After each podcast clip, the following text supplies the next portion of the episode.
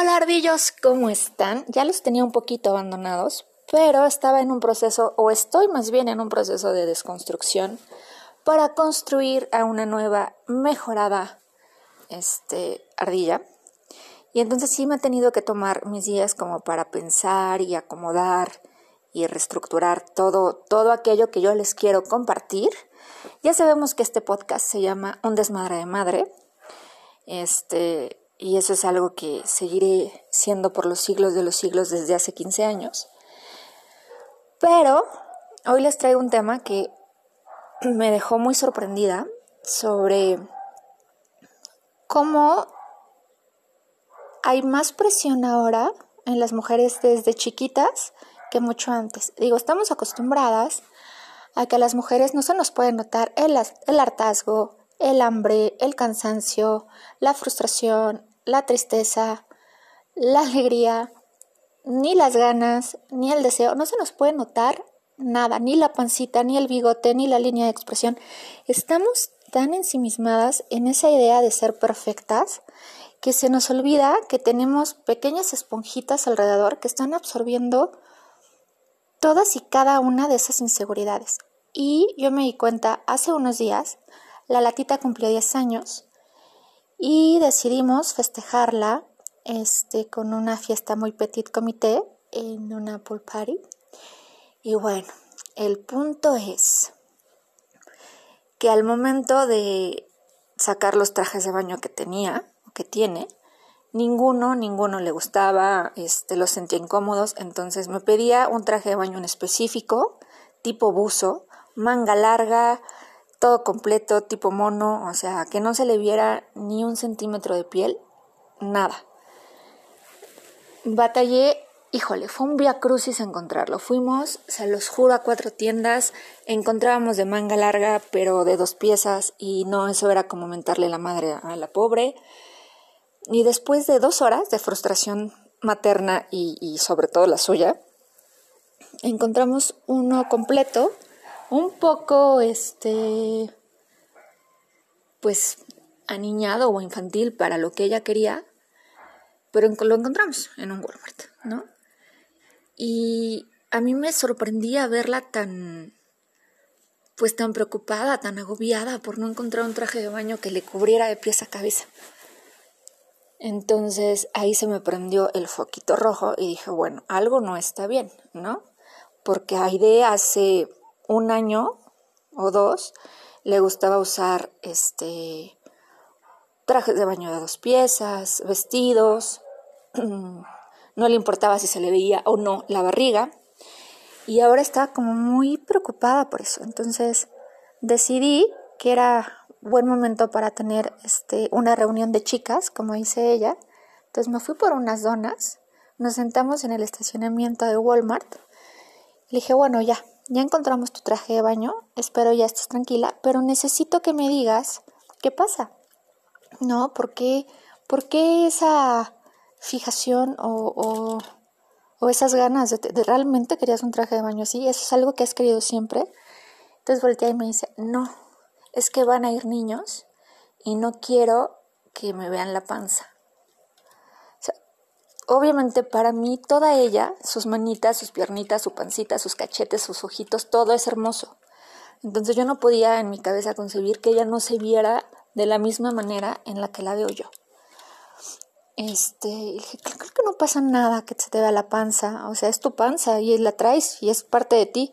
Sí, mamá, pero es que este, no sé dónde demonios escuché que pues no, las niñas no deberían tener panza.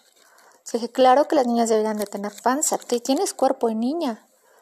O sea, y la panza es totalmente ajena a mil cosas. Entonces ya empezamos a hablar un poquito más de la seguridad, de que lo que realmente importa es su esencia, quién es, este, y que siempre sea fiel a esa parte, ¿no? A quién es que nada ni nadie le diga que tiene que ser una persona diferente para encajar en ningún lado. Y si hay alguien que no quiere jugar contigo por tu apariencia, agradecele mi vida que se aleje, porque ese tipo de personas no valen la pena. Y entonces, pues me puse a pensar de que es muy pronto para que ella esté tan preocupada por su aspecto físico. A mí me llegó, no sé, tipo los 14, yo creo que ya en la secundaria. Para mí a los 10 años me valía cacahuate, yo podía ir a nadar en calzones y me daba idéntico. Entonces sí me preocupó que ella tan chiquita estuviera tan preocupada por cómo la ven las, los demás, ¿no? Sobre todo este, los niños de su edad. Y también me di cuenta de la crueldad que hay entre los niños cuando una persona es diferente. Y aquí es donde yo les pido, papás, que eduquemos a nuestros hijos en la inclusión. O sea, aquí en casa, por ejemplo, todos somos diferentes, ¿no? Aide le, le este, enseñado siempre que las mujeres somos diferentes. Unas somos altas, otras somos súper bajitas, este, más gordas, más flacas, con más bubi, con menos bubi. Pero eso no nos hace ser más o menos que la otra, ¿no? Y este, que lo que importa es lo que traemos adentro, nuestras ideas, nuestros valores, todo eso. Y me dijo, mamá, es que fulanita me dijo que yo era fea porque no era flaca, o que yo era fea porque no tengo mis dientes completos. Entonces primero me hirvió la sangre y después pensé cómo ayudar a mi hija a contestar ese tipo de agresiones pasivo-agresivas de una niña de su edad. Entonces le dije, bueno, en primera esa persona no es tu amiga, ¿no? Alguien que te dice que eres inferior por tu manera de vestir, de ser o, o, este, o tu físico, obviamente jamás, jamás va a ser tu amigo. Y después como de una hora de plática, lo entendió y me dio, se los juro, una mega cachetada cuando me dijo, ma, es que no me puedes pedir que yo crea en mí si tú cuando sales te pones faja. Entonces primero me dio mucha risa y dije, sí es cierto, ¿cómo demonios le digo a mi hija que se acepte tal cual es si ve que mamá se pone tres kilos de maquillaje, se plancha el cabello, ¿no? Se esconde todas y cada una de las lonjas para ir a desayunar con las amigas o para ir a echar la copa con las amigas.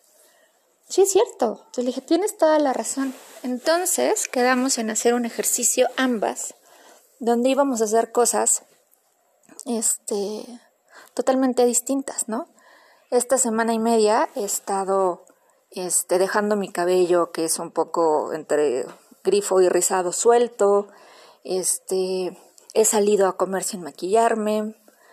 Eh, me puse una ombliguera. Este,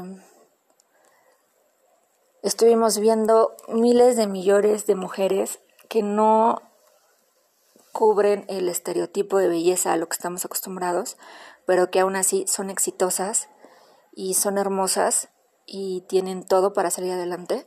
Eso me he dedicado a hacer toda esta semana y media.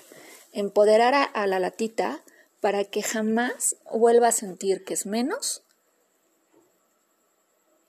eh, ante la idea de ponerse un simple traje de baño. Entonces, estemos muy atentos de lo que les estamos transmitiendo a nuestros hijos, porque todas nuestras acciones hacen eco en ellos, ¿no?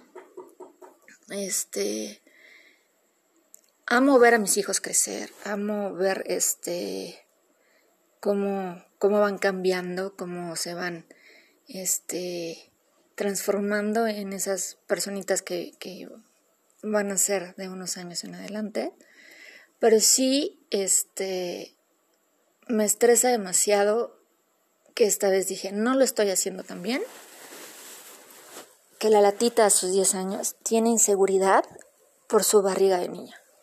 O sea, la barriga de niña no le va a durar toda la vida y digo, para mí es hermosa en todos los aspectos y quiero que ella se sienta hermosa, que ella se sepa hermosa pero sobre todo que se siente segura. Entonces, como mamá de niña, les pido que platiquemos mucho con nuestros hijos, que cuidemos mucho también lo que decimos, porque luego somos mucho de decir, ay, viste a fulanita que traía el bigotazo, y, y les estamos enseñando a nuestros hijos a juzgar. Entonces, pongamos el ejemplo en casa. Y los quiero mucho. Y saludos a mis, a mis dos fans que amo y adoro, este, que por cierto ya los extraño demasiado. Llevan muchos cumpleaños que no me vienen a visitar, chicos, entonces Miguel y Adrián, los quiero. Besos a bebé, besos a Mons y besos a la tía. Los quiero. Bye.